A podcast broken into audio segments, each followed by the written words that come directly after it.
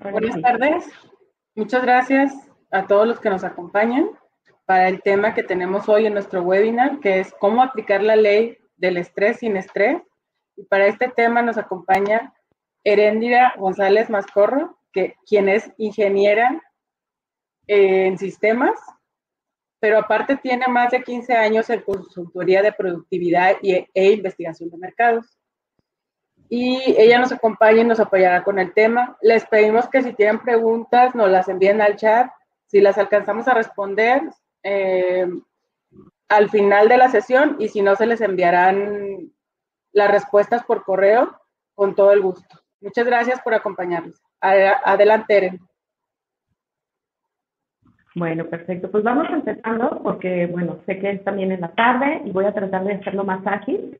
Eh, si me empiezo a explayar, pues me corta, ya. Pero bueno, la idea es entender esa ley que es muy confundida con esto de ya mi jefe no me va a poder estresar, es más que me pague vacaciones o las empresas estamos con que ¿de qué se trata? O sea, no entiendo, voy a hacer cosas que sí, que no y nos asusta mucho la cuestión de no cumplir y que hay multas.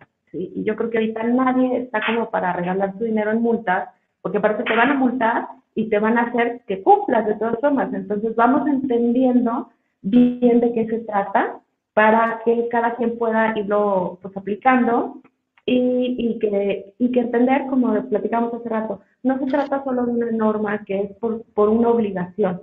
La verdad es que tiene muchísimas cosas que son buenas y que nos van a permitir como empresa, negocio, comercio, mejorar nuestra productividad. Les voy a ir poniendo la eh, presentación, eh, que bueno, pues aquí está, vamos a empezar. La plática trata especialmente sobre la NOM 035 de la STPS, que es la Secretaría del Trabajo y Previsión Social, y habla sobre los factores de riesgo psicosocial en el trabajo, su identificación, análisis y prevención. ¿sí? Es la famosísima, vamos a ver, que nosotros le conocemos la ley del estrés, pero vamos a hacerlo sin estrés. Vamos a, platicar un poquito sobre lo que voy a ver para que la gente sepa eh, qué puntos vamos a tocar. Vamos a hablar de su contexto mundial y nacional, cuáles son nuestras obligaciones y como empresas, eh, como gente que tenemos que estar al frente y aplicarlo. ¿no? ¿Qué son los factores de riesgo psicosocial? Yo creo que el principal problema es que no entendemos eh, cuáles son. Entonces pensamos, oye, esa ley del estrés, no, el estrés no es un factor de riesgo psicosocial. Vamos, es, una, es un efecto, pero vamos entendiendo entonces de qué se trata, ¿no? ¿Cuál es la importancia de todo esto? Hablamos hablar sobre el entorno organizacional y voy a hacerles unas recomendaciones que les puedan ayudar. Ok, vamos acá. En el contexto mundial, bueno, ustedes saben que México nos encanta estar en la innovación, pero ¿qué creen? En 1984, o sea, hace arriba de 30 años, eh, la Organización Internacional del Trabajo y la Organización Mundial de la Salud eh, se dieron el trabajo de asociar los factores de riesgo psicosocial, primero identificarlos y asociarlos en grupos. Y reconocieron que estos factores nos afectan a todos los trabajadores, a todas las personas, y obviamente esto nos lleva a afectar la productividad de donde trabajamos. No solo afuera o solo nuestra salud, sino lo reflejamos en lo que hacemos todos los días, que es el trabajo. Entonces, desde hace más de 30 años se hace a nivel mundial. Las empresas a nivel mundial empiezan a ver todo esto y han tomado en cuenta esta información. Entonces empezaron a hacer ajustes que nosotros luego conocemos, decimos, oye, ¿cómo es posible? En Europa tienen vacaciones muchísimo más. Bueno, porque su estrés laboral, su estilo de vida, todo, les llevó a decir, necesitamos manejar esta forma.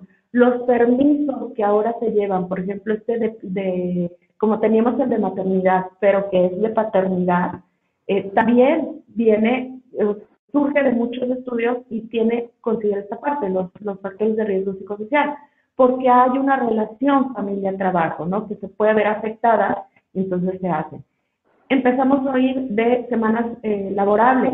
En Europa y en otros países sabemos que se trabajan en lugar de cinco días, que es bueno, en general de las empresas aquí, se trabajan tres o cuatro días, obvio, con sus jornadas bien establecidas. Eso no quiere decir que no vamos a cumplir nuestras jornadas de trabajo como deben ser, pero se manejan de otra forma para permitir que la gente tenga tiempo de descansar, de romper rutinas, de tener una relación familiar, todo esto.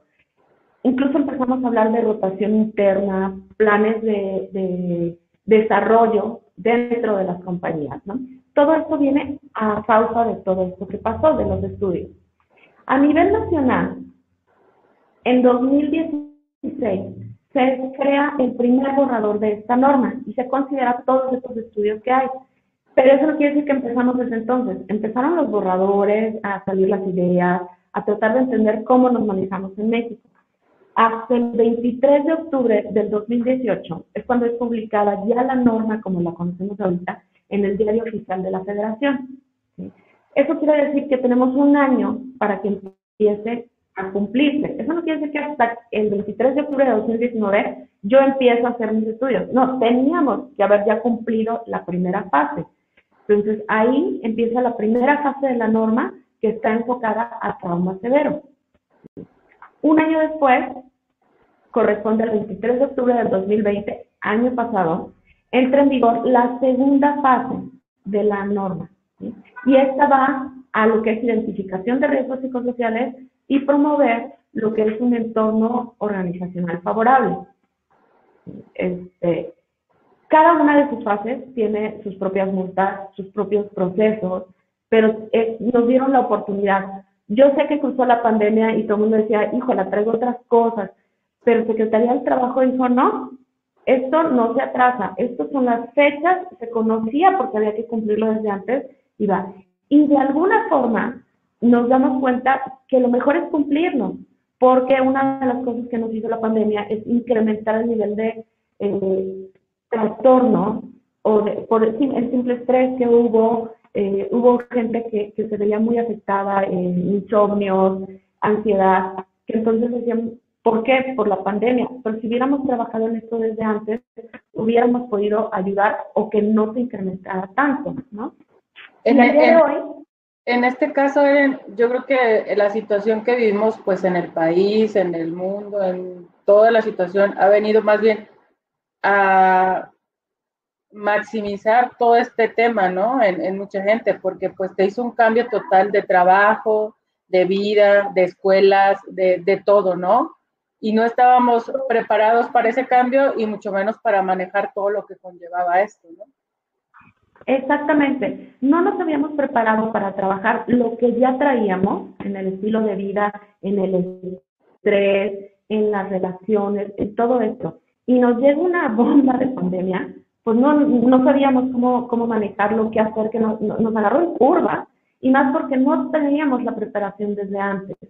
Esa es una de las cosas que la norma nos, si lo hubiéramos cumplido desde mucho antes, yo sé que mucha gente lo cumplió, por ejemplo, tú, Zaira, este, que con tiempo dijiste, oye, vamos viendo qué hay que hacer, cumplir. Eh, eso ayuda de cierta forma, porque no te agarró tan en curva, aunque sí había cosas que decías, no podemos venir, pero pero nos prepara, sabemos. Hay algunas cosas que de repente decimos, tenemos que bajarle o simplemente la comunicación que es tan importante en esta norma favorece, porque entonces no estás con el acumular, acumular y tenemos entonces pues trastornos de, de ansiedad, de mil cosas que nos llegó a pasar. Efectivamente esto nos multiplica por, no por dos, sino yo creo que por cinco todo esto que pasa, ¿no? Y entonces ahí es donde llego, por ejemplo, al día de hoy. Hoy, Estamos al 18 de marzo de 2021. Ya cumplieron la norma, porque ya no es como que eh, ya va a llegar. O sea, ya ahorita tenemos que haber cumplido todo eso y nos ayudaría muchísimo más. ¿Ok? Entonces, bueno, me voy. Ay, ¿qué le dije? Ok, vamos entonces entrando ya en norma y les voy a platicar cuáles son las obligaciones. Obviamente voy a hablar de las obligaciones en este momento, que es de la empresa, del, centro de trabajo, porque es muy importante saber cómo se hacen. Aquí consideramos los centros de trabajo. Eh, obviamente la obligación del trabajador es muy fácil de platicarla, es participar en estos estudios, apoyarla, Eh, si ven algo grave, tienen que informarlo, es comunicación, es una parte que se va fluyendo, ¿no? Y se da si el patrón, porque ni modo, yo sé que hay empresas que nos gusta decir eh, mis asociados, mis colaboradores, este, según la ley, ¿sí? todos somos o patrón o trabajadores, no hay más. Entonces, aquí sí hay que ser muy exacto en los términos, ¿no? Porque me pasa que luego me dicen, es que somos tres, eh, tres socios. Sí, pues más de una persona, ahorita vamos a entrar en eso y tienen que participar. Son mis asociados, que se usa ya ahora muchísimo, ¿no? Como, este, no, pues sí, pero pues, tú les pagas. Entonces, los trabajadores cuentan. Incluso la misma norma nos dice que hasta si tenemos gente, eh, por ejemplo, tengo el, el ejemplo de un despacho que comparten las mismas instalaciones y tienen distintos jefes, pero tienen que participar en el mismo estudio porque es el ambiente del centro de trabajo, de la ubicación. Entonces es muy importante que entendamos esto, ¿no? Y, y comprender. Entrando en esto, es, ¿qué nos pide? La obligación nos dice que tenemos que identificar a las personas que han sufrido trauma severo. ¿Qué es un trauma severo? Trauma severo es un acontecimiento que tiene que ver con el trabajo, pero que implica un riesgo, un peligro real a la integridad física de la persona. ¿A qué me refiero? A un asalto, que no es lo mismo que un robo. Un asalto hay una cara a cara, hay un arma o un objeto que pone en riesgo nuestra vida. Entonces, un asalto, un secuestro, una amenaza real eh, o un accidente de trabajo muy fuerte. Eh, un accidente de trabajo que consideramos de este nivel es algo que nos incapacita a trabajar. Eh, yo diría más de 15 días, pero realmente puede ser mucho más grave. Incluso perdemos, es un accidente que puede perder la mano, el ojo, el pie, eh, mandarte al hospital que no te puedes mover. O sea, eso es el tipo que causa un trauma severo. Y los traumas severos nos implican un estrés postraumático. Es como cuando te quemas la mano en la estufa cocinando y entonces a la siguiente no vas a volver a agarrar las cosas porque ya te da el, nervio, ¿no? Este, entonces, eso es un estrés postraumático. Entonces, a estos grados de un secuestro, de un asalto, de un accidente donde pierdes algo, un accidente fuerte, de una amenaza real, pues te queda esto de, este, el miedo, ¿no? Llamémosle miedo, que es un estrés postraumático. Esos son los traumas severos. Esta parte es obligatoria para todos, todos, todos. Es que luego me dicen, oye, pero nosotros somos, me pasa con negocios chiquitos, ¿no? Que me dicen, oye, es que soy yo, mi secretaria y la persona de que me ayude en el aseo, ¿no? Pues no tengo que cumplir, no, sí tienen que cumplirlo. Si hay una, de un, o sea, a partir de un empleado, hay que cumplir la parte de trauma severo. ¿sí? Eh, si yo, eh, si es mi familiar, me pasa también, que me dicen, es que soy una papelería, soy yo, y mi sobrina me ayuda en las tardes. Entonces funciona como otro empleado, tienes que cumplir. Obviamente en negocios, comercios, que tienen mucho más gente, con mucha mayor razón, hay que cumplir esta parte. Pero es muy importante que entiendan, porque hubo una confusión muy fuerte que decían, no, es que no tienes que hacer nada si tú no tienes eh, más de 16 empleados. No, hay que cumplir y se cumple esta parte. Y esa parte no, no va solita, o sea, esa parte nos dice, ya que nos identificamos, hay que tomar acciones y crear la comunicación. Ahorita adelante voy a entrar en qué acciones y qué comunicaciones a lo que me refiero, pero eso es, orden obligación es esa identificación de la gente que tiene trauma severo. Ahora, si tú tienes más de 15 empleados, o sea, de 6 empleados para arriba, entonces también tienes que cumplir la identificación de riesgos psicosociales. ¿Por qué? Porque yo necesito saber cuáles son esas cosas que están afectando a la gente. Si no tengo 16 empleados para arriba, me quedo en la primera parte. Si tengo más, entonces cumplo esta parte de identificación de riesgos psicosociales, que también nos lleva a tener sus propias acciones y su comunicación. Ahora, ¿qué pasa cuando, pues bueno, tengo 100 empleados? Bueno, la misma norma nos dice, si tú, además de que ya cumpliste estas dos partes, trauma severo y la identificación de riesgos psicosociales, pero yo tengo más de 50, de 50 empleados para arriba, entonces también me dicen que tengo que eh, cumplir lo que es la promoción de un entorno organizacional favorable. Entonces tengo que evaluarlo. Tengo que evaluarlo para decir, voy bien, voy mal, qué está pasando. ¿Por qué? Porque estamos hablando que son entidades más grandes, nos tienen afectando más cosas, ¿no? Les digo que es como cuando, cuando creces de niño, pues tú nomás te preocupas por tu casa, tus papás, tus juguetes, tus tareas. Cuando eres adolescente, entonces empiezan más cosas, ¿no? Y cuando eres adulto, resulta que te preocupa el mundo y hasta lo que pasa del otro lado de tu país, o sea, del mundo. Entonces, es, así es como va pasando. Así en lugar de años, es cantidad de empleados. Entonces, esto es lo que nos piden que, que vayamos cumpliendo y también sus acciones y comunicación. Oye, Eren, aquí en este sentido es, por ejemplo, tú tienes de 1 a 15 empleados, tu cuestionario o, o, la, o, la, entrevista es como más pequeña. Conforme vas a creciendo, le vas agregando más situaciones que tienes que evaluar, es lo que entendemos, ¿no? Hasta llegar al que tiene más de 50 empleados, que ya tiene que evaluar todo el entorno en que trabaja, en el que se mueve, con quién convive, cómo son sus ciclos, ¿no? De, de, de trabajo, me supongo. Efectivamente, así es. Acordémonos mucho que la, la, norma nos pide el cumplimiento por centro de trabajo. Hay gente que me dice, oye, es que es ilógico que me pidas lo mismo eh, yo que tengo 55 empleados a una empresa que tenga 1.500 empleados. Pero es por centro de trabajo. La empresa puede tener registradas, por ejemplo, 1.500 personas, pero en cuatro plantas o cinco plantas, ¿no? Entonces, el nivel de personal en cada planta va cambiando. Pero la idea es eso, la realidad es que ya cuando tienes más de 50 personas, la dinámica de la empresa cambia y por eso hay que cumplirlo. Y como dices, si eres eh, chico, cumples tu parte de traumas severos y si vas creciendo, pues vas teniendo más cosas. Una de las cosas que me faltó platicarles, porque para decir, bueno, sí, o sea, ok, tengo que cumplir más cosas, pero ¿por qué? Bueno, porque los, ¿qué es un riesgo psicosocial? Les platicaba que era lo que es un trauma severo, pero ¿qué es un factor de riesgo psicosocial?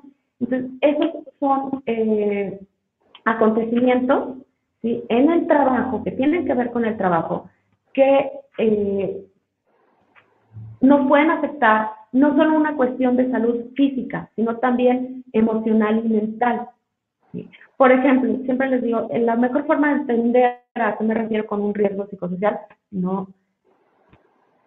Es, es, vamos a entrar al ratito en, en, qué son, pero entenderlos nos sirve mucho entender que es, por ejemplo, un estrés grave, un eh, trastorno eh, de ansiedad, que luego se van agravando y nos llegan ataques de ansiedad y, que nos puede llegar a, a muchísimo más. O, por ejemplo, el insomnio. Estos son cosas que tenemos efectos a mediano plazo. Y también tenemos a largo plazo, que es lo que tenemos como el, el famoso síndrome del burnout, de estar quemado, eh, el móvil, que es el bullying de trabajo, y triste, pero es el suicidio laboral. Entonces, a eso llega. No es lo mismo, si se fijan, cuando tenemos menos de 15 personas, porque la dinámica en un grupo chico es distinta. Eh, incluso por los espacios, por los grupos, por cómo te llevas y las relaciones personales.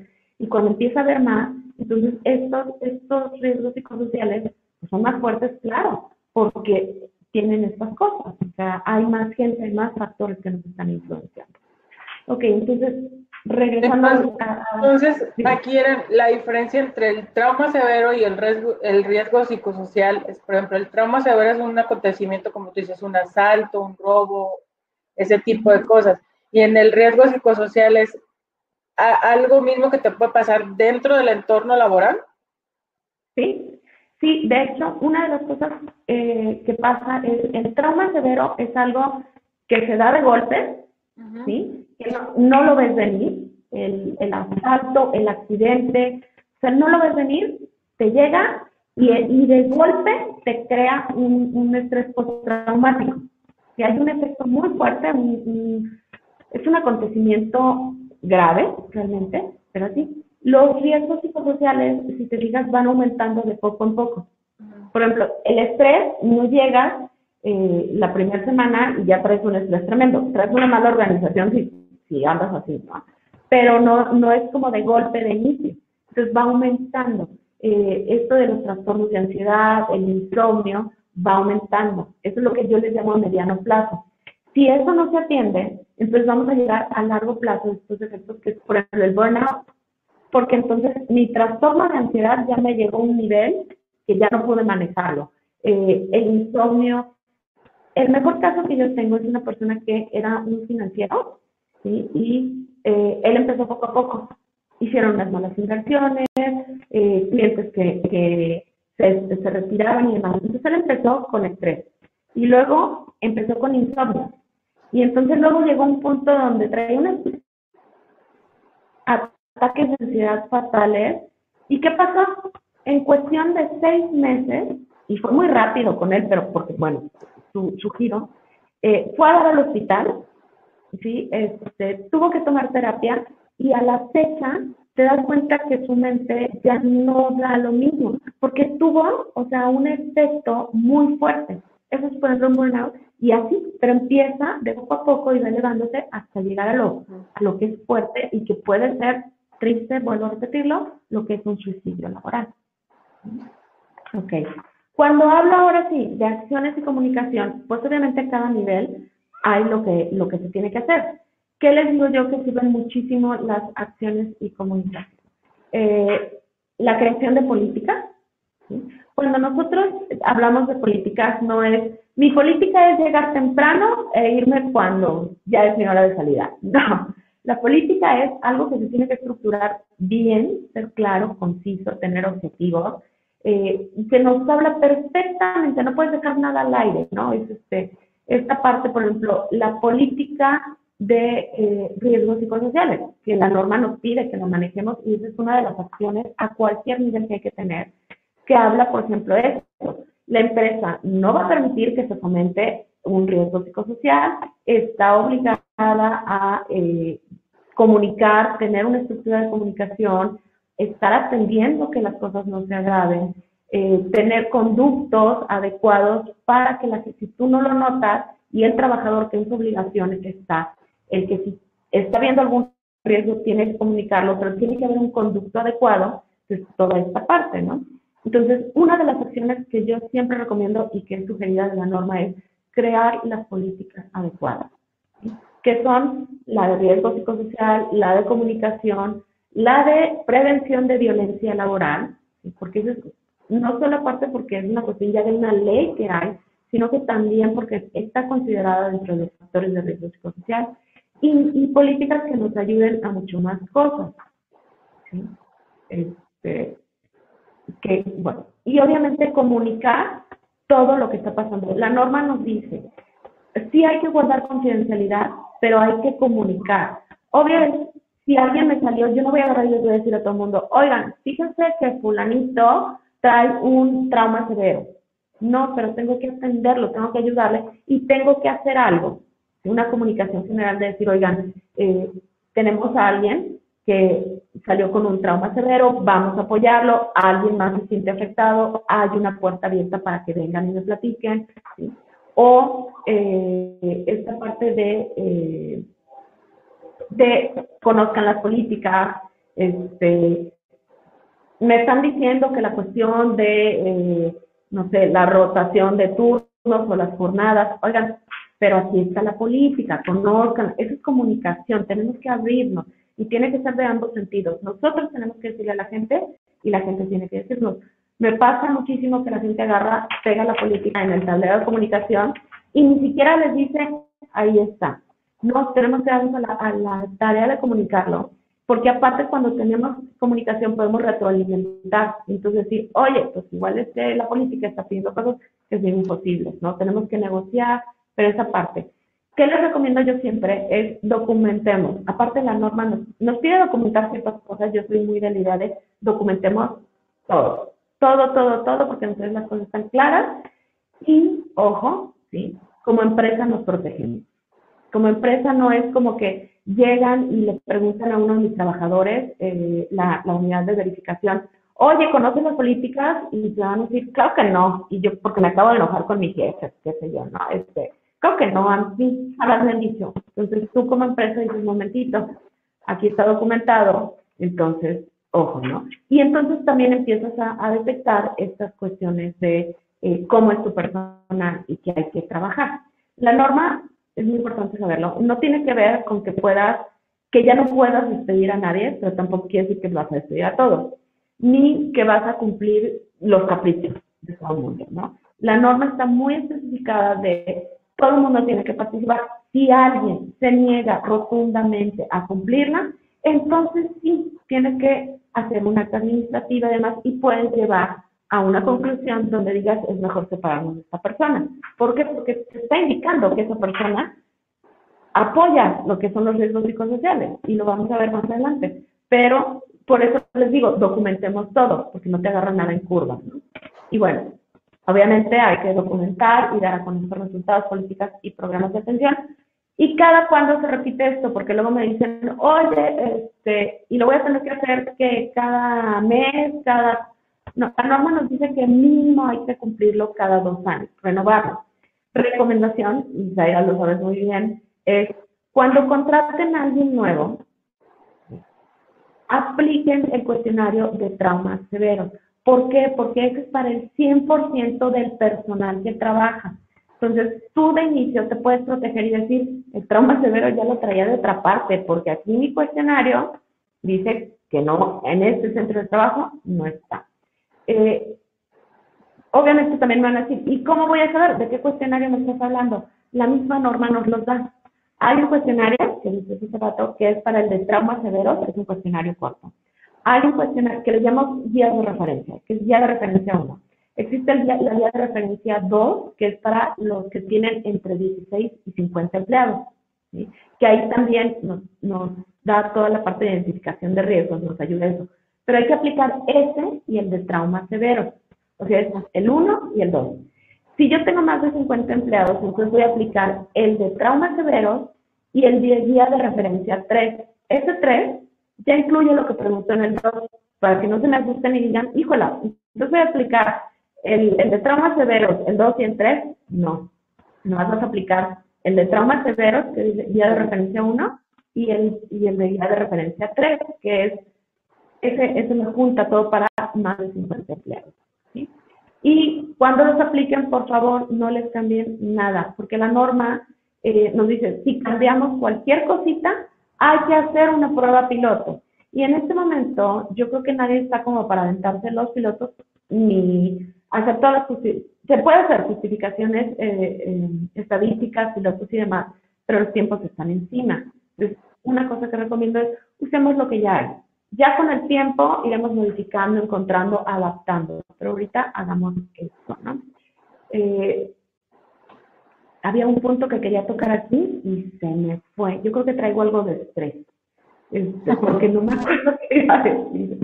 Este, pero bueno, me va a ir saliendo y si no, espero que me pregunten y ya ahí se los aclaro. Pero esta es la idea, ¿no? Que sepan que ahí están los cuestionarios y que podemos utilizar todo esto. Okay. Ahora, vamos a hablar ciertamente qué es un factor de riesgo psicosocial, porque la norma se llama de esta forma. ¿Qué son? Los factores están agrupados en siete grupos. Lo que es ambiente de trabajo, cargas de trabajo, control sobre el trabajo, las jornadas de trabajo y rotación de turno, la relación trabajo-familia, que es muy importante, no porque siempre queremos como hacer como que no, pero es súper importante y nos afecta muchísimo en productividad. Lo que es el liderazgo y las relaciones de trabajo y la violencia laboral.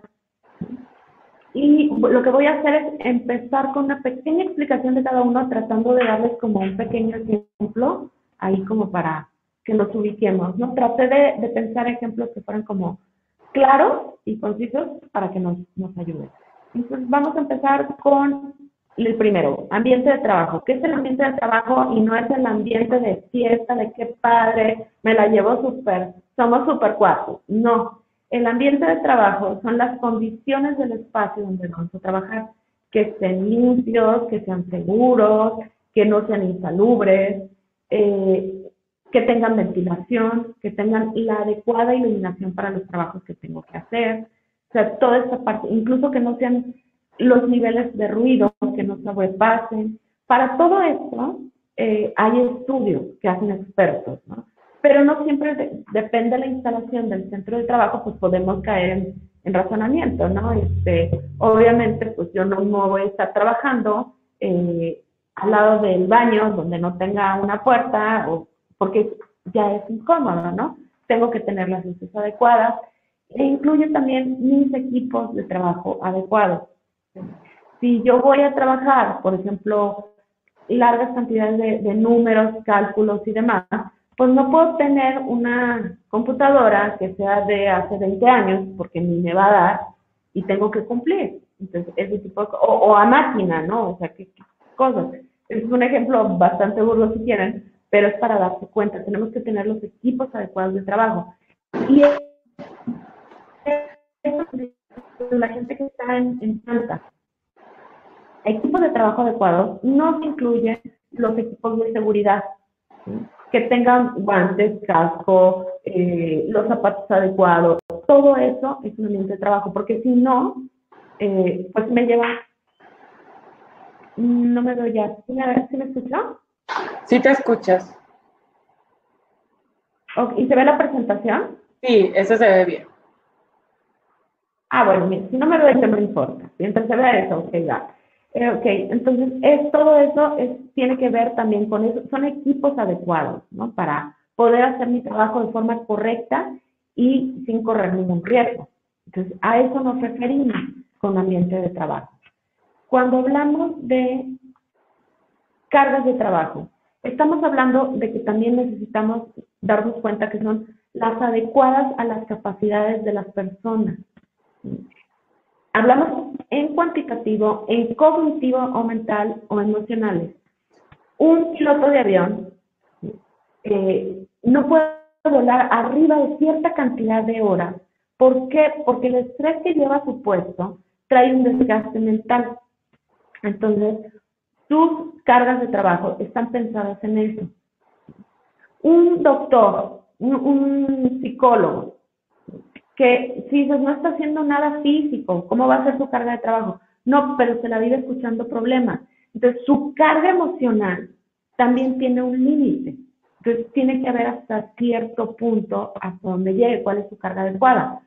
Una persona que se la pase haciendo, por ejemplo, un contador, a la hora que lleva números y números y números y números, su cantidad, eh, su, su capacidad cognitiva y cuantitativa, y de estar quitando una y otra cosa, también tiene un tope. Tenemos que fijarnos en eso. Un empleado, y les digo, no podemos agarrar un, un empleado, por ejemplo, en una maquiladora, y decirle, me vas a hacer mil piezas el día de hoy, y que no dan los tiempos. Entonces tienes a la persona en un ritmo imposible y que obviamente, pues aparte va a hacer mal las cosas. Pero entonces tiene que hacer. ¿Cómo medimos todo esto? También hay estudios. Y por ejemplo, yo que, que yo hago consultoría en productividad, digo, hay estudios, los podemos hacer. Y a veces no son tan complejos que dices, híjola, me tengo que contratar al despacho más caro de este mundo y ponerle. No, ¿cuál es? Yo les voy a dar un tip. ¿Cómo lo hacemos? Y que, que funciona mucho. Y, y es más, les digo, háganlo y luego si quieren nos hablan y les hacemos toda esta parte, pero lleven registro. Lleven registro, por ejemplo, eh, una persona que tiene que estar trabajando, armando ciertas piezas, en una hora cuánto hace, en tres horas cuánto hace, porque también hay que considerar los tiempos de descanso, ¿no? Y, y eso te va dando pronósticos, te va dando como el conocimiento. ¿Cómo, cómo se maneja la gente que hace ventas? la, la siguiente meta de ventas del, del, año, pues nos basamos en sus históricos, ¿sí? Entonces, si vamos registrando las cosas, podemos hacer esto, pero es importante que las cargas de trabajo sean reales y se consideren las capacidades de las personas.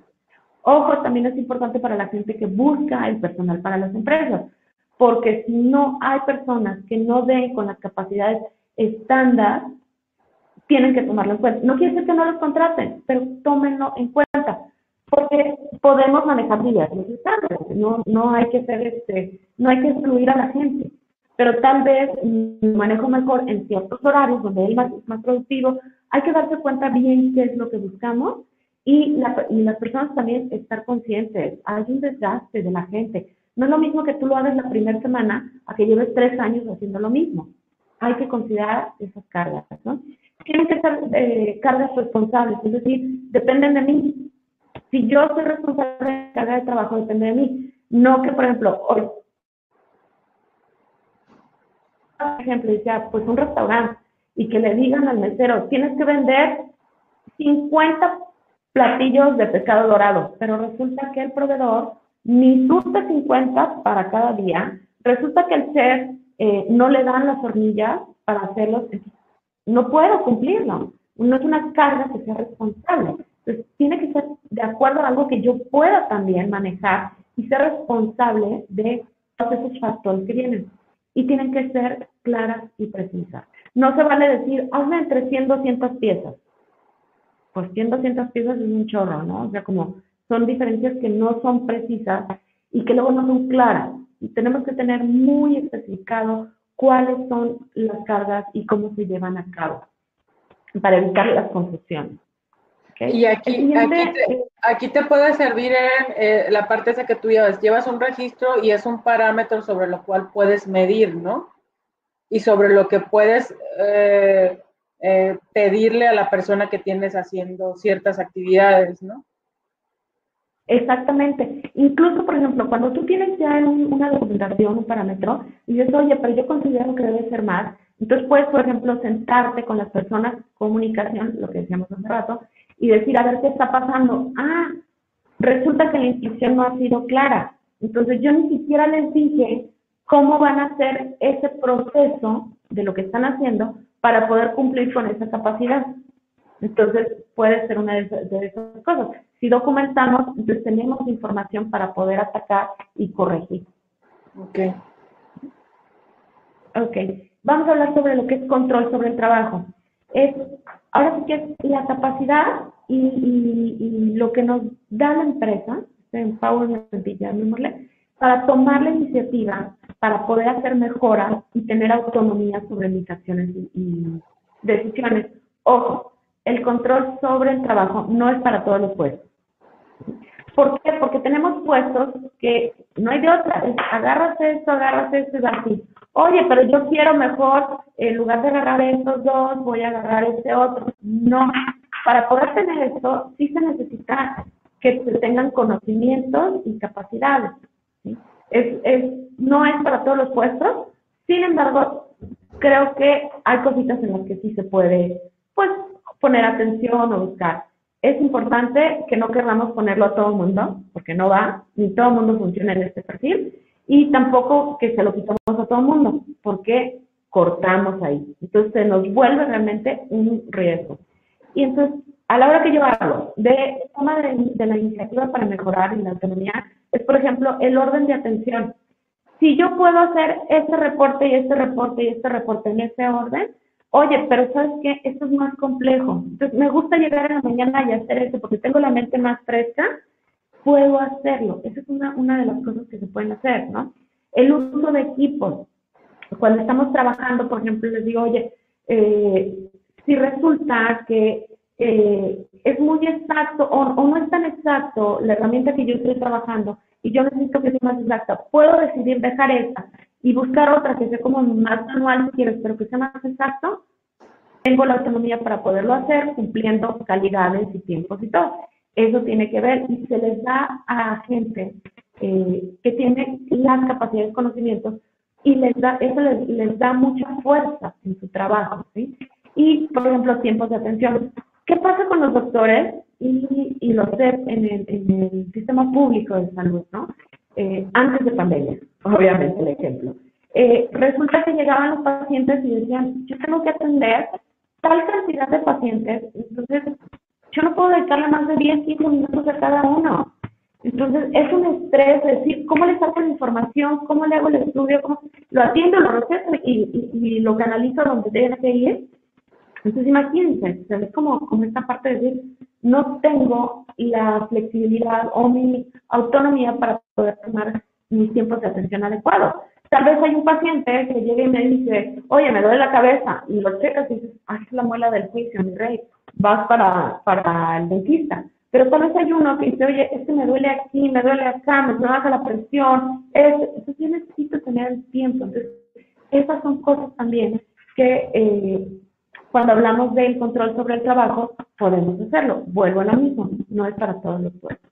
Ahora, también que nos lleva esta parte del control sobre el trabajo, nos permite hacer uso y desarrollar habilidades conocimientos. Porque yo puedo decir, oye, estoy viendo que esto no funciona, necesito, yo sé que hay algo más, necesito desarrollar eh, ese conocimiento. Entonces, entra la parte, que ya es en otra cosa, las de eh, capacitación y demás, pero nos da pie, nos permite como hacer todo, todo más completo. Vamos a lo que es la jornada de trabajo y la rotación de turnos. Y esto es bien fácil. La jornada de trabajo no hay otra más que nos la que marca la Ley Federal de Trabajo. Quiero este, decir, no, es que a mí me gusta que mejor la gente trabaja. No, a ver, la ley es la ley. La ley nos marca que la jornada laboral son 48 horas. Tú decidirás si las cumples en tres días, cinco. Claro que también, ojo, hay tiempos para cumplirlo. Pero ahí está. Yo no puedo pedirle a una persona que me trabaje su, eh, su jornada y que aparte me dé 20 horas extra a la semana o a la quincena, porque estoy rompiendo, estoy rompiendo una ley que es muy importante que la tomemos en cuenta. Además, no solo por, por la ley, sino porque desgasto a la persona. Entonces, es importante estar pensando en eso y aquí no hay vuelta de hoja, hay que cumplirlo. No nada. Obvio, la ley nos dice, no nos hagamos, que se puede tener cierta cantidad de horas extras y es permisible y se puede manejar, obviamente, dependiendo del tipo de puesto y cómo se manejen y políticas y más cosas, se pagan, no se pagan o se reemplazan por días, ya es, depende de cada quien. Pero sí, no hay mucha hoja. Tenemos que conocerlo y por favor, les digo siempre, yo sé que nos da mucha flojera, pero leer la, la ley federal del trabajo es algo que al menos debemos hacer alguna vez. Si no es porque yo soy el responsable de la empresa, es porque soy el trabajador y, y conocer mis derechos, pero mis obligaciones es muy importante. Entonces, ahí nos la marca la jornada y ya es la, la, manejaremos la cantidad de horas eh, por día según cada quien, sin que rompamos todo lo que nos marca. Ahora, en rotación de turnos, creo que a veces es más grave que, cuando hablamos de la jornada, ¿no? Porque, ¿qué pasa? Ok, esta semana te toca el turno de la mañana, la próxima semana te toca el turno de la noche, y la tercera semana, pues te vas al turno de la mañana otra vez. Es crítico para la salud de una persona, porque no le permite ni siquiera tener la curva de adaptación de decir, híjola, ya no voy a poder dormir en, la noche, entonces cómo, o sea, haces unos cambios que no permites al cuerpo, y esto es una cuestión biológica, que se adapte. Entonces, se recomienda mucho que cuando hacemos rotación de turnos, sean por tiempos ya establecidos. Obviamente no se trata de, te vas a ir al turno nocturno todo el año, porque va a traer un desajuste en otro riesgo psicosocial. Pero tampoco se trata de hacerlo con esta variación tan inconsciente, llamémoslo de esa forma, de lo que puede afectar. Si yo te mando un turno nocturno, pues la recomendación es déjalo dos, tres meses y luego haz un cambio y monitorea a la gente. Ojo, también hay que ver, los turnos nocturnos tienen otra duración, eh, cuáles son las condiciones de ese turno, porque si yo te mando el turno nocturno, pero aparte tengo a media luz, estoy forzándote. Y eso es muy, muy importante que tomemos en cuenta, ¿no? No podemos, y esto va en este, en este factor y en el de ambiente laboral, no podemos hacer que el cuerpo haga un esfuerzo mayor a adaptarse, porque entonces lo desgasta. Lo importante, y yo sé que a veces decimos, oye, pero ¿cómo? No, ni modo, así son, o sea, porque es por la salud y por el bien de todos nuestros trabajadores y de nosotros mismos. Tiene que ser algo que no implique un esfuerzo eh, extra o sobrehumano, o que a veces, pues cada quien puede, y hay, hay gente que hacemos nocturna, y yo me puedo desvelar dos tres horitas más, pero hay gente que no. Entonces, no podemos forzarlo. Eso hay que ser como muy conscientes. Entonces, rotación de turnos, los, los tiempos en los que nos mandamos a los turnos, las condiciones y la duración de ese tiempo en el que va a estar, es importante. ¿sí? Ok. ¿Cómo vamos en tiempo? Me estoy extendiendo mucho, yo te juraba que me iba a sobrar mucho tiempo, pero bueno. Ok, vamos a hablar de la que es súper importante, hace rato lo platicábamos, Aida, tú y yo, eh, lo que es relación trabajo-familia. Y yo creo que en estas condiciones de pandemia es uno de los factores de riesgo psicosocial que es muchísimo más importante. ¿Por qué? Porque nos cambió todo. Nos cambió todo. Mi trabajo, bueno, yo, creo que de muchos, pues es en mi computadora y me la puedo llevar de aquí para allá y como sea. Entonces, mi condición de trabajo, pues sí, tal vez hubo cambios y me estoy adaptando. Pero lo que es la relación de trabajo familiar nos cambia. ¿Y, y a qué me refiero con esto? Hablo sobre exceso de horas extras y nos está pasando ahora que ya salió la, nueva modificación a la ley del trabajo en cuestiones del home office. ¿Por qué? Porque se tuvo que hacer que tengamos horarios bien establecidos, porque si no terminamos trabajando horas extras como locos. Quienes trabajamos de forma independiente, lo sabemos, somos fatales, porque resulta que terminamos trabajando hasta sábado y domingo, que se nos olvida que tenemos familia, amigos, mascota, hasta perro, ¿no? Este, el otro día que estábamos platicando, viene y se sube el perro de, oye, ya sácame, ya van un chorro de horas. ¿Por qué? Porque nos desconectamos y eso no está bien, ¿sí? Porque a la larga hay una afectación muy seria. ¿Qué nos pasa? Por ejemplo, ahorita tenemos exceso de horas de extras, tenemos faltas de días de descanso y no laborables. Acabamos de tener un puente, mucha gente pues decía, híjola, o sea, igual y pues si no puedo salir de mi casa porque estoy en pandemia, pues ya adelanto algo de trabajo el lunes. No deberíamos hacerlo, ¿no? Este, nos pasa, o desde el lunes ya traes ahí la idea de todo lo que tienes que hacer, ¿no? Llamadas en horarios fuera del horario laboral. Que no en muchos puestos, y esto pasa muchísimo en lo que son puestos, eh, mandos medios como supervisores, a gerentes y demás yo ya salí, estoy en mi casa cenando, eh, qué sé yo, conviviendo con mis hijos, y ya me están hablando de la planta. Oye, es que fue gente, oye, el material. Espérame, yo sé que es parte de la responsabilidad, pero entonces ya rompió tu tiempo familiar. Y eso es muy importante. O sea, no podemos, no podemos robar uno al otro. Antes se hacía muchísimo. Como que esta parte de, no importa, el trabajo es primero, sino de dónde comemos. Sí, pero ¿por qué pasa si la persona truena? O, creo, pero termina por tronar los lazos familiares. Y entonces, pues está padre, ¿no? O sea, nos lleva a muchas afectaciones sociales más fuertes. Entonces es importante. ¿Qué nos pasa también? En esta parte hablamos sobre la falta de apoyo en circunstancias especiales. Que lo platicamos, la pandemia. Oye, ahorita, pues resulta que no hay escuela. Entonces, ¿qué hago con mis hijos? Y yo tengo que seguir trabajando y tengo que atender una casa. O el, el, el papá dice, sí, o sea, yo estaba acostumbrada a ir a mi trabajo y entonces aquí este, no tengo ni las condiciones adecuadas. Hay mil cosas. Cuando no se tiene el apoyo, entonces nos empezamos a estresar, empezamos a andar ya así de, de como dicen, eh, no busco quién me la haga, sino quién me la pague, porque ya estoy ¿no? O sea, de, ya todo se me acumuló y no hay una circunstancia que me apoye.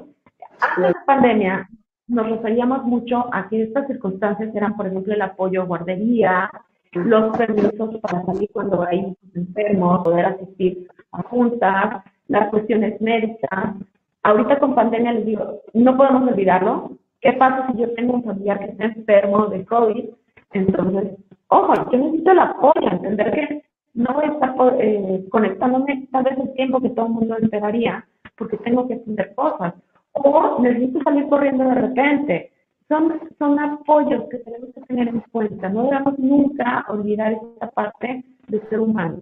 George Orwell, si me equivoco, la frase más o menos decía, el problema no es eh, vivir o seguir viviendo, el problema es no dejar de ser humano. Y esa es la parte donde hay que tomar en esta cuenta. El ser humano no es solo el que trabaja eh, o el que duerme, o como no voy a citar a quién, pero que dijo, o dormimos o trabajamos o pensamos. No, pues la realidad es que somos todo eso juntos, ¿no? Y además, cuidado con alguien que trabaja y no piense, porque ahí ya, ya tronamos. Pero somos un conjunto de todo y eso es lo que tenemos que cuidar. También quiero mencionar muchísimo, la parte de relación trabajo-familiar no es un solo sentido, viene del otro. ¿Qué pasa cuando estoy trabajando y resulta que tengo a mi hijo, mi hija, eh, obviamente soy mujer, es decir, mi esposo, este, mi abuelito, mi mamá, y todo el mundo me está hablando y hablando y hablando y pidiéndome cosas. Entonces tampoco me permiten enfocarme en mi trabajo. Ahí hay una afectación de parte de la parte familiar hacia el trabajo. Baja productividad, no me puedo concentrar, puedo hasta incomodar al, al, a mi equipo de trabajo. A los que trabajas. Sí, es que lo decimos como que es de ida y vuelta. Esto es ambas partes. Y si una parte no te apoya, entonces la otra va a ver. Hay que comprenderlo y entender hasta dónde llega el uno y el otro, pero que se apoye. No, no, es, no es una batalla, pero es un complemento. Vamos a hablar del liderazgo y las relaciones de trabajo. Y como estamos hablando de factores de riesgo psicosocial, sí vamos a enfocar como liderazgo negativo y relaciones de trabajo negativas. Antes de sacarlas aquí, les voy a decir, vivimos en el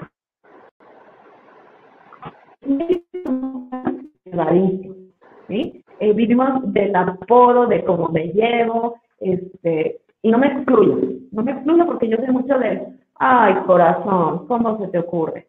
Entonces, somos así llevados, eh, somos como, como a veces estamos rayando el, pero te lo dije tiernamente, no, ¿sí? O somos, ahí viene el gordo, ahí viene la chaparra, ahí, somos llevaditos. La norma no nos dice que no nos llevemos, pero hay límites. Eh, recordemos que no todo el mundo estamos de buenas siempre. Todo el mundo tenemos esos cinco minutos donde yo no sé si eh, me comí unos tacos anoche y agarré una infección y en este momento me está doliendo el estómago o traigo fiebre y llega alguien a hacerme la bromita, este, o a, hacer sus, solemos hacer bromas a veces que son un poquito humillantes y que como mexicanos no lo detectamos. Pero si yo no estoy de humor, entonces puede afectar todo el entorno y es muy importante que empecemos a entender. Una cosa es que somos compañeros de trabajo y nos llevamos en un ambiente sano de trabajo. Y afuera podemos ser super cuates. Ahí si quieres me dices chaparrita, china, oye, como no te peinas, lo que sea. Pero en el ambiente de trabajo tenemos que cumplir ciertas cosas y es importante, ¿no? Eh, incluso esta parte de hasta el físico. Tenemos luego muchos compañeros que son muy dados a, a que llegan y te abrazan, ¿no? Entonces, hay gente que de repente dice, espérame, en el trabajo, pues yo tengo una línea, tal vez eh, tengo que cuidar mi autoridad o, ciertas cosas. Fuera como sea, tú sabrás cómo te llevas, pero hasta ese tipo de cosas son importantes. Entonces vamos a entrar. El liderazgo negativo, lo primerito que voy a hablar es el liderazgo negativo, porque se da muchísimo y además porque hay muchísimos cursos ahora y tratamos de mejorarlos y demás, pero, ojo, se nos pueden estar viendo por este tipo de cosas, ¿no? Eh, el liderazgo, por ejemplo, que es impositivo, y el mejor ejemplo que les digo es cuando alguien te recuerda la frase de, porque soy tu madre y te lo estoy diciendo. Eso, es impositivo. Se da con los jefes. Te estoy diciendo, hazlo, no me preguntes, un liderazgo impositivo es negativo. A veces hay que hacerlo, sí, pero no es el mejor. Cuando un jefe es inaccesible, no puedo ir y preguntarle mis dudas, no puedo ir a comunicarle lo que está pasando, este, es inaccesible, es, ay, ahorita no tengo tiempo, o mantiene su puerta cerrada.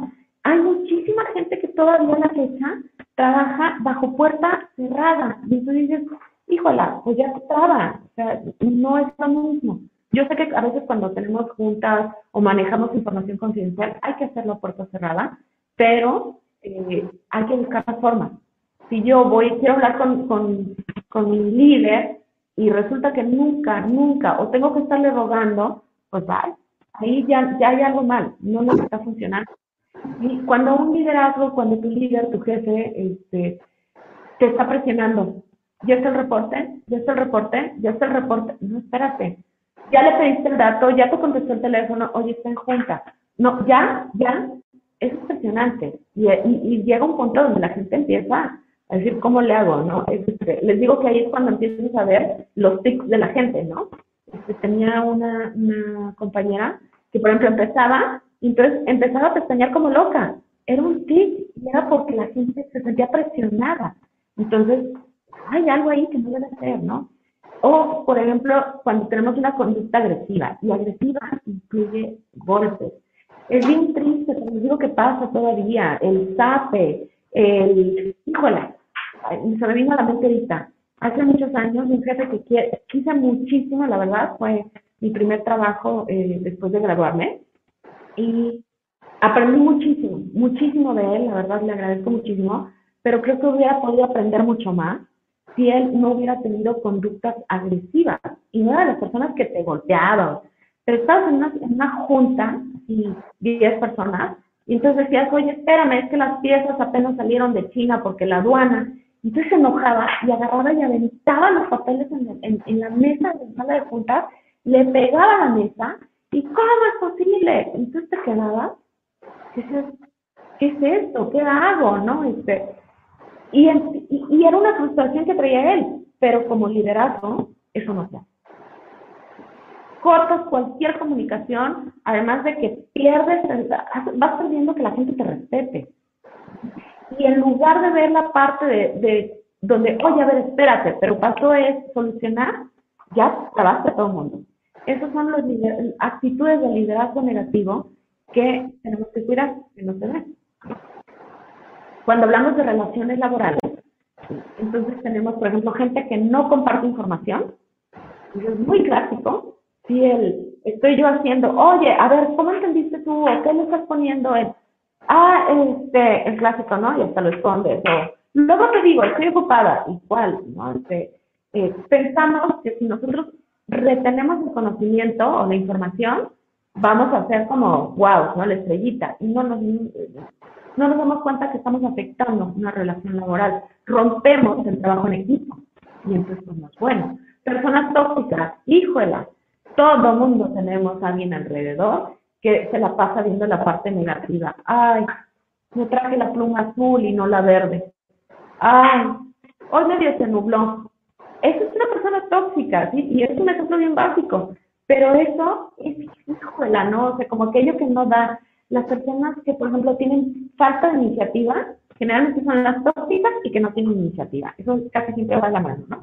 Y este, entonces, porque ni siquiera tienen como el, oye, este, vamos a acomodar, o, ah, mira, mientras llega vamos a hacer esta parte, este, esperan siempre, es el clásico acarreado, acarreado, entonces llega uno donde dice, híjola, pues mejor ponme a alguien más en el equipo o lo hago yo, porque para estar acarreando y ser responsable y no me toca, pues cómo, ¿no? Y nos baja la productividad la, la poca paciencia. Y me reconozco que a mí de repente se me acaba. Ya ni siquiera queda en poca, este se acabó, así, pero, pero es este, esta parte de, oye, a ver, este, espérate, estoy esperando que hagas tu parte, te, explico, ah, no, te lo vuelvo a explicar, en cambio hay unos que, ah, ya te tengo que explicar. O sea, muy poca paciencia nos bloquea, entonces ya no, ya no vamos a trabajar igual en equipo, ¿no? Y la gente, por ejemplo, que tiene alta competitividad, eh, competitividad, ¿no? Es muy bueno ser competitivo, nos va a ayudar a mejorar, a buscar y todo. Pero la alta competitividad a veces nos, nos le pongo el pie a la otra persona. Nos pasa luego en las plantas que la gente, por ejemplo, en, cuando están armando cosas, les esconden herramientas. ¿Por qué? Porque entonces no va a cumplir su cuota y yo sí entonces yo me voy a ganar un bono y él va a perder su... O y no es, no es ético, no es válido. eso es importante en las relaciones laborales. La violencia laboral. Ojo, aquí es muy importante que, que aclare que la norma no incluye lo que es la violencia sexual. La violencia sexual es una cuestión penal.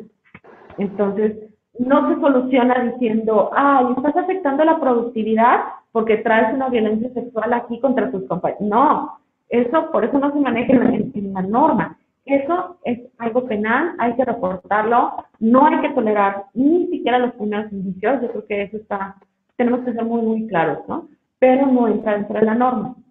La violencia laboral habla, la, la vamos a hacer en varias categorías, porque es muy importante que la entendamos muy, muy bien es una parte que mucha gente se confunde y traté de hacerlo como lo más claro posible. Espero que sirva.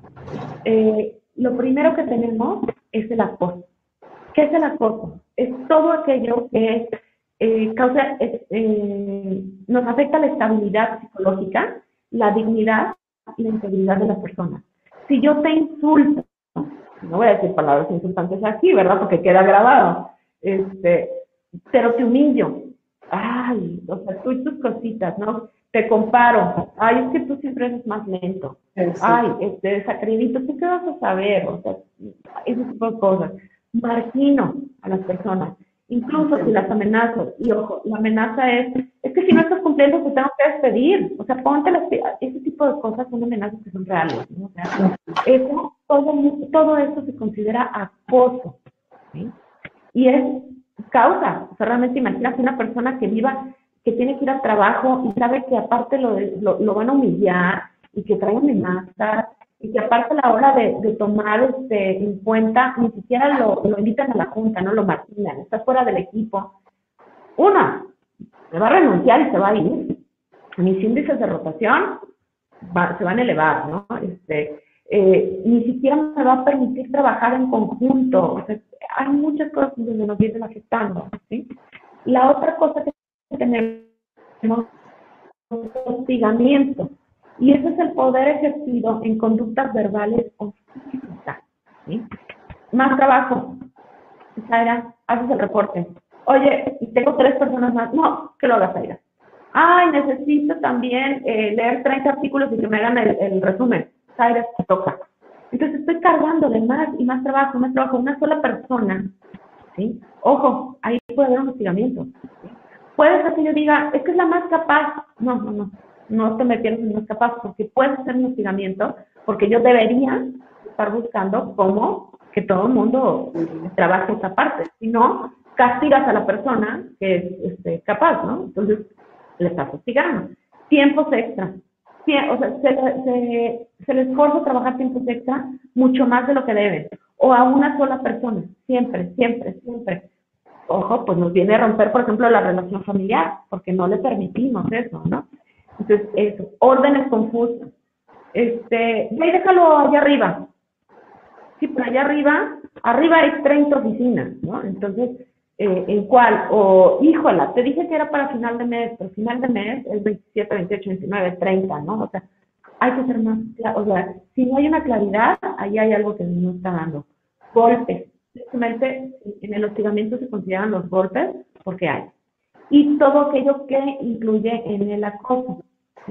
Ojo, no quiere decir que, la, que empiezas como niveles, ¿no? que aquí está acoso y acá arriba está hostigamiento. No, la diferencia entre uno y otro es el acoso se da entre las personas que están en el mismo nivel. ¿sí? En mi equipo de trabajo, si hay humillación todo, a eso se le llama acoso. Cuando hablamos de hostigamiento es porque hay una relación de subordinado al, al jefe, o sea, del jefe al subordinado. Por eso si se fijan estas características de más trabajo, tiempos extra, órdenes confusas.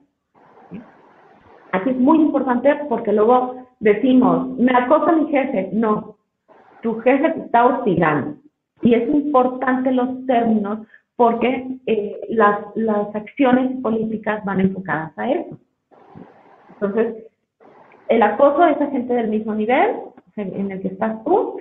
El hostigamiento viene del jefe o de, del jefe para arriba hacia el subordinado. Y luego tenemos los malos tratos. Y los malos tratos, por ejemplo, son consistentemente y constantes, porque no se vale que, ay, me dijo, eh, me hizo una burla porque me pinta el cabello súper amarillo y hace un año. No, es algo que es súper constante. No deberíamos permitir tampoco eso, pero es súper constante, no son insultos, humillaciones y burlas y ridiculizaciones. La diferencia es que los malos tratos pueden ser por cualquier persona en la empresa. Por ejemplo, eh, cuando yo voy llegando al trabajo y el de vigilancia me ve venir ¿sí? y dice, ay, ahí viene la gorda que ni siquiera se peina. ¿sí? No debe ser. Ahí no es un acoso, porque no, no pertenece a, a mi mismo nivel, no trabajamos directamente, no es mi jefe, entonces es un maltrato, ¿sí? Porque es cualquier persona de la empresa. Eso tiene que ver. Obviamente, eh, si, si lo hace el gerente general a cualquier persona de la empresa, eso no es un maltrato, ahí es un hostigamiento, porque él es el jefe de todos. Es importante. Y habría cosas que manejar tal vez checar si es consistente o fue un momento y pues, o sea, eh, caso por caso. Pero sí tenemos que tener en cuenta que entre más alto es el puesto, pues el, el nombre puede ser distinto, ¿no? Y la consecuencia pues puede ser más alta. Eso es como una parte que quería ser como muy clara, ¿sí se entiende ahí, Zaira? Súper bien, está muy claro. Eh. Y, la, y la verdad es que lo que da aquí es, por ejemplo, todos los factores de riesgo psicosocial, o sea, son siete, pero a la par todos van entrelazados, porque a final de cuentas, si fallas en uno, la, la, gente se siente o desmotivada, o que eh, no la tomas en cuenta, o que tiene malos tratos, o que solo a ella le, le excedes el trabajo, entonces hay que cuidarlos todos para respetarlos, ¿no? Y conocer también a la gente que tienes trabajando, porque necesitas conocer, por ejemplo, su tiempo, su familia, a qué se dedican, este, qué es importante para él o en qué cosas necesita apoyo. Y aquí es donde nosotros tenemos que cuidar como empresa hacia la gente que tienes laborando contigo. Exactamente. Sí, en la ley, por ejemplo, eh, se les se conoce como trabajadores, pero las personas que estamos en la empresa sabemos que las personas no las vamos a tratar como trabajadores. Es mi recurso más importante y es bien trillada esa frase, pero es real, ¿no? Entonces, no es como el contratito de papel y quien sale la nómina. No, es mi recurso. Incluso sabemos que por eso la gente, como dice, todo va de la mano. Y, por ejemplo, ¿cuánto me cuesta tener una alta rotación? Es fatal, o sea, la empresa se ve muy afectada. Estar capacitando y capacitando a la gente nueva, eh, o no me llegan a cierto nivel, no puedo especializarlos. Eh, alguien que tiene ausentismos tan fuertes, a veces no se trata de decídelo castíguelo. Oye, mejor, ¿qué está pasando? ¿Qué pasa en tu casa? ¿Qué está afectándote? Ah, ok, oye, eres un excelente eh, elemento para todo, toda mi empresa, ¿por qué no buscar? ¿Te acuerdas que al principio cuando hablaba de cómo se vio a nivel mundial, hablaban también de esto, de lo que es eh, la rotación interna en la empresa? Porque a veces es eso. Puede ser que tu persona se esté cansando y si yo la muevo y le encuentro algo más, eso, eso va a mejorar y me ayuda a mí. Esa es una de las cosas que empresas mundiales han hecho. Entonces es importante como tenerlo en cuenta y como dices, conocer nuestro personal. Y por eso voy a llegar a esta parte que le llamo la importancia de los factores de riesgo psicosocial. Uno, porque nos afectan a todos los trabajadores, sin importar género, edad, profesión o país. Y nos puede, si, te fijas, pues todo, todo mundo, ¿no? Que tenemos esta parte, nos puede llegar y nos puede afectar y obviamente nos termina por pegar a la empresa. Eh, unos tienen que ver con el contenido del trabajo y otros con el contexto del trabajo. A veces es más fácil trabajar eh, lo que tiene que ver con el contexto, que es la organización la institución. Empecemos por eso y luego lleguemos, llegamos a lo que tiene que ver con contenido. Porque obviamente hablamos de muchos puestos. Entonces ahí ya nos llega. Al final les voy a hacer una recomendación pensando justamente en esta parte para que nos ayude. Como decía, esta parte de, eh, es, es muy importante entenderlos porque van de la mano uno con el otro. Sí, por eso su identificación es compleja, porque además de que van unos de la mano y se engarzan y te falla uno y te jala al resto, ¿no? Entonces, aquí también vamos a citar que se tratan de percepciones y experiencias del trabajador. Y si tú no lo conoces y no te comunicas con él, tu realidad, tu percepción es muy distinta. Sí, y aquí hay una frase que, por ejemplo, le encanta a Carlos Alarraqui, y él dice, la percepción es realidad. Y tienes toda la razón, cuando hacemos investigación de mercados, sabemos que esa, esas son las realidades. La percepción es la realidad. Que si tú dices, pero es que es rojo como quemado, pero la gente lo ve rojo anaranjado, será rojo anaranjado. No hay más. eso sí. Y bueno, y que influyen y repercuten siempre en el rendimiento y la satisfacción de los trabajadores. es la, la parte que quería mencionar como muy, muy importante. ¿Qué pasa cuando, cuando dijimos, bueno, hasta aquí llegamos, todo lo que tienen que hacer las empresas que tienen eh, de 16 empleados para arriba, ¿sí? Pero las que tienen de 50 para arriba tienen que hacer la parte del entorno organizacional favorable. ¿Y a qué se refiere todo esto? Y esto se los voy a hacer bien sencillo. Un entorno organizacional favorable es aquel que tu, gente tiene sentido de pertenencia. El mejor ejemplo que les ponemos siempre es que me, realmente me siento parte de, de mi empresa. Si yo tengo aquí este trabajo y me pagan una, la cantidad A y las condiciones de trabajo son de nivel A también. Y resulta que llega una empresa que se pone al lado de eso y me van a pagar exactamente lo mismo y las condiciones de trabajo son exactamente las mismas. ¿Me cambio de trabajo o no? Quedo. Si yo tengo el sentido de pertenencia, me quedo donde estoy porque es mi empresa, porque trabajamos juntos, porque hay más cosas. Cuando pues es por una cuestión que no hay nada más más que lo que recibo de mi sueldo y, ni siquiera voy a caminar cinco metros más para la puerta del trabajo y me cambio, ojo, tenemos un problema de sentido de pertenencia muy fuerte. ¿sí? Eso, es importante. Cuando tenemos formación adecuada, cuando capacitamos a nuestra gente para que pueda hacer lo que tiene que hacer. Los buscamos también bajo esos perfiles que tiene que ver. Responsabilidades definidas. Eso es súper importante porque luego termina una persona haciendo 50 mil cosas de otro, él sabe a quién le toca. Y entonces luego hasta se repiten actividades o nadie hace lo que realmente tenemos que responsabilidades bien definidas para tener un entorno organizacional favorable. Participación proactiva, no cortemos a la gente. Mucha gente, ay, ¿tú qué sabes?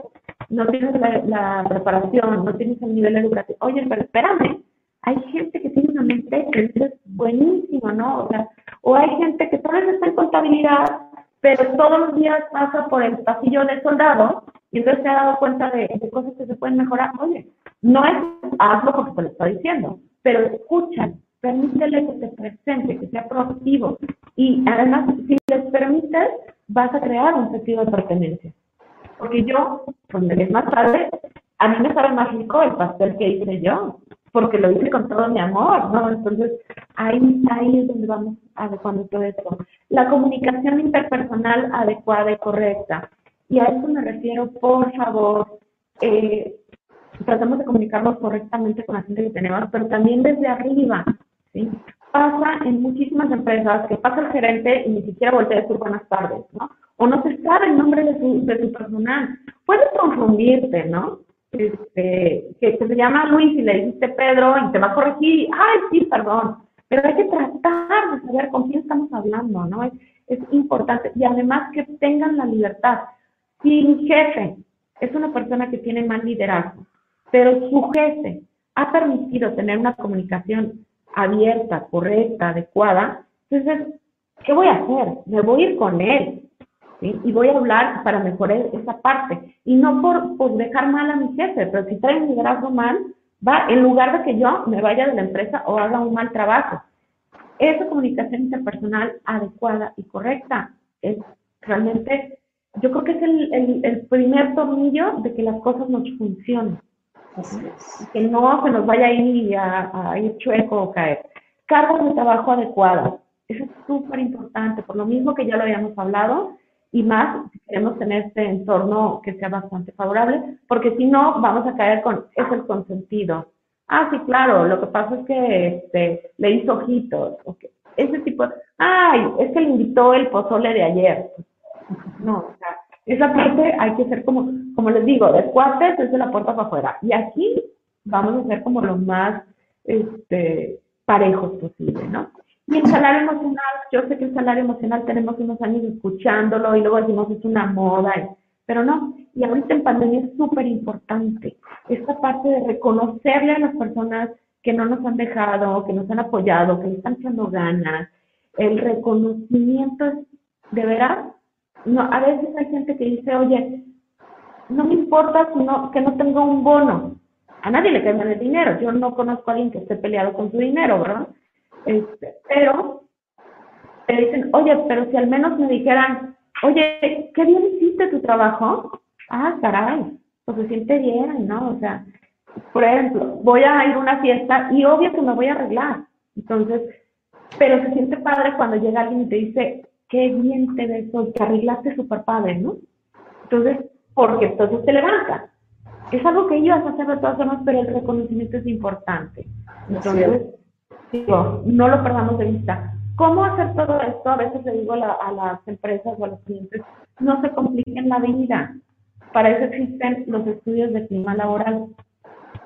Ojo, hay que, hay que, cuando los hacemos, por ejemplo, nosotros que hacemos estudios de clima laboral, hay que ir y ver la empresa.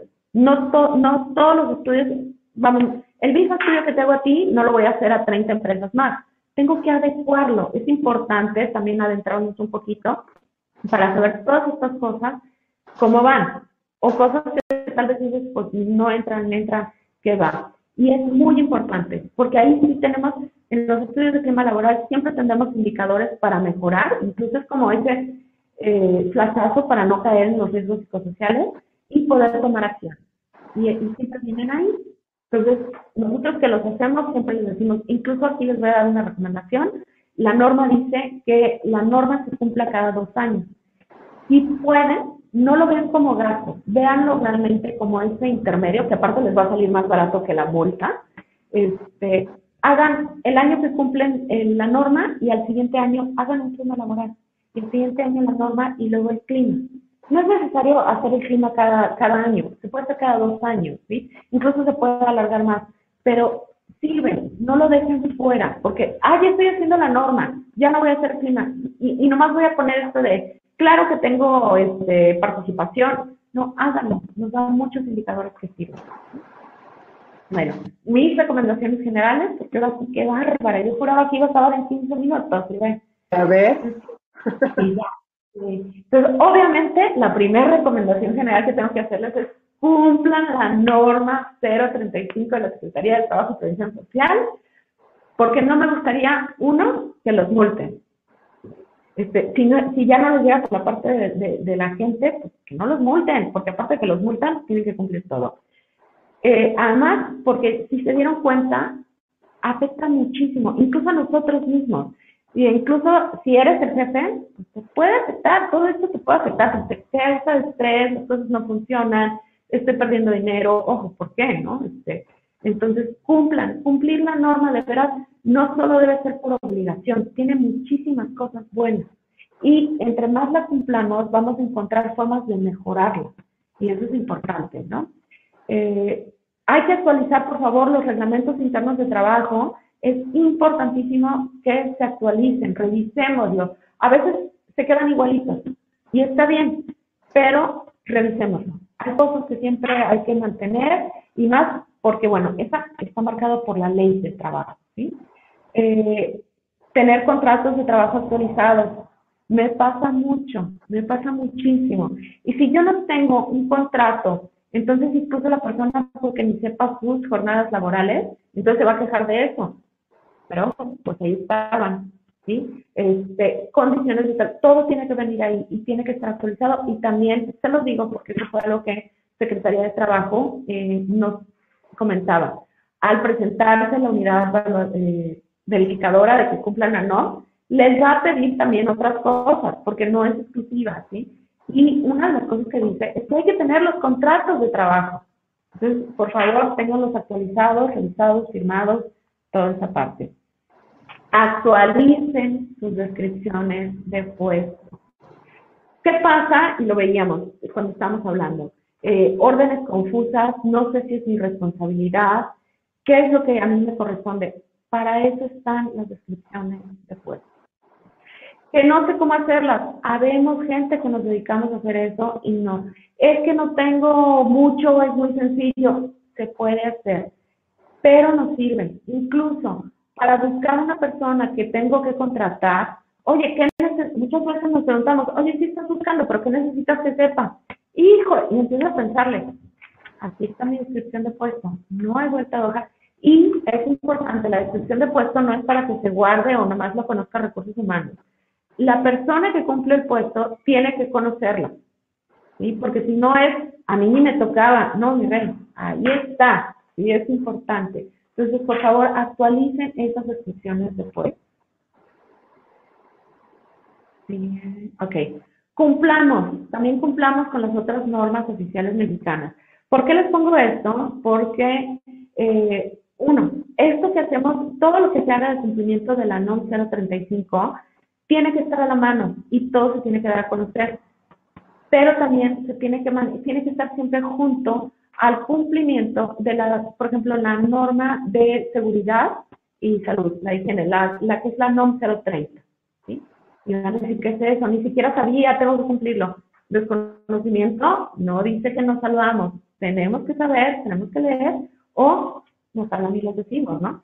Pero, eh, pero también es importante porque, por ejemplo, ya lo, lo cumpliste tú, este, esta parte de qué pasa si hay un sismo, qué pasa si hay un accidente. Eh, oye, tengo que tener mis equipos, tengo que, o sea, es más completo. Yo siempre les recomiendo cumplan las normas oficiales mexicanas.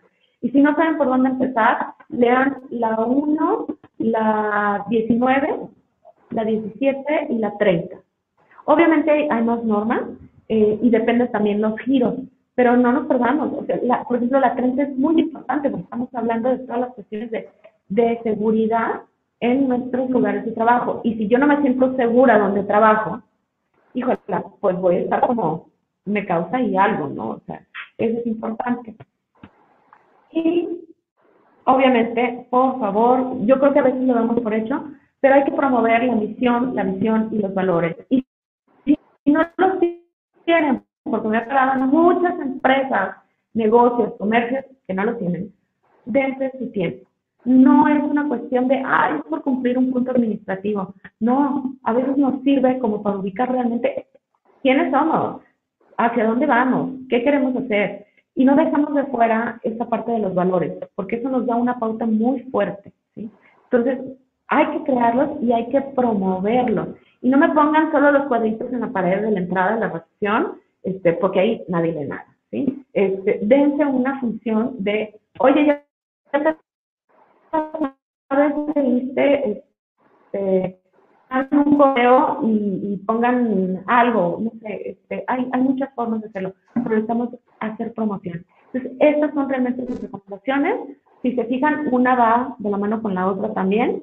Y creo que de esta forma podemos evitar muchos problemas, podemos incluso trabajado correctamente, vamos a subir la productividad, vamos a subir la satisfacción de las personas que estamos en la empresa y pues sobre todo ahora en pandemia que vivimos más estresados, obviamente porque hay muchos factores que nos están afectando, pues podemos manejarnos mejor, podemos sobrevivir a esto. Pues creo que hasta ahorita llego hasta ahí, muchísimas gracias. Eh, si quieres este, no sé cómo vemos las preguntas, una pregunta, dos preguntas por el tiempo, o las contestamos por correo, como quieras. Digo, ya mandé un chat y pregunté, me dicen que todo está muy claro hasta ahorita. Este, muchas gracias, te agradezco a ti por compartir tu tiempo y tu conocimiento con nosotros. Fue súper claro, sencillo, este, y, y agradecemos mucho que te hayas tomado el tiempo de apoyarnos con este tema. No, al contrario, muchas gracias por invitarme, considerarme para platicárselo y tomar su tiempo para escucharme, tratando de hacer esto pues lo más digerible posible. Ah, y como verán, pues es que es la ley del estrés sin estrés, porque el estrés es un efecto que nos causó. Si movemos todo y manejamos todo como debe ser, pues no hay estrés, no hay estrés. Muchas gracias. Eh, Verónica González te dice que felicidades, muchas gracias. Blanca te dice que está, Blanca Sánchez, que hasta aquí todo súper claro. Ay, qué bueno, Blanca, mucho gusto. Pues muchas gracias a todos por acompañarnos y muchas gracias a ti. Igual, Connie Rosa dice, excelente, muchas gracias, quedaron muchas dudas despejadas. Ay, qué gusto, gracias, Connie. Entonces, eh, pues te agradezco mucho y les agradezco a todos los que nos acompañaron. Gracias, Eren. Bonita tarde. Igualmente. Bye.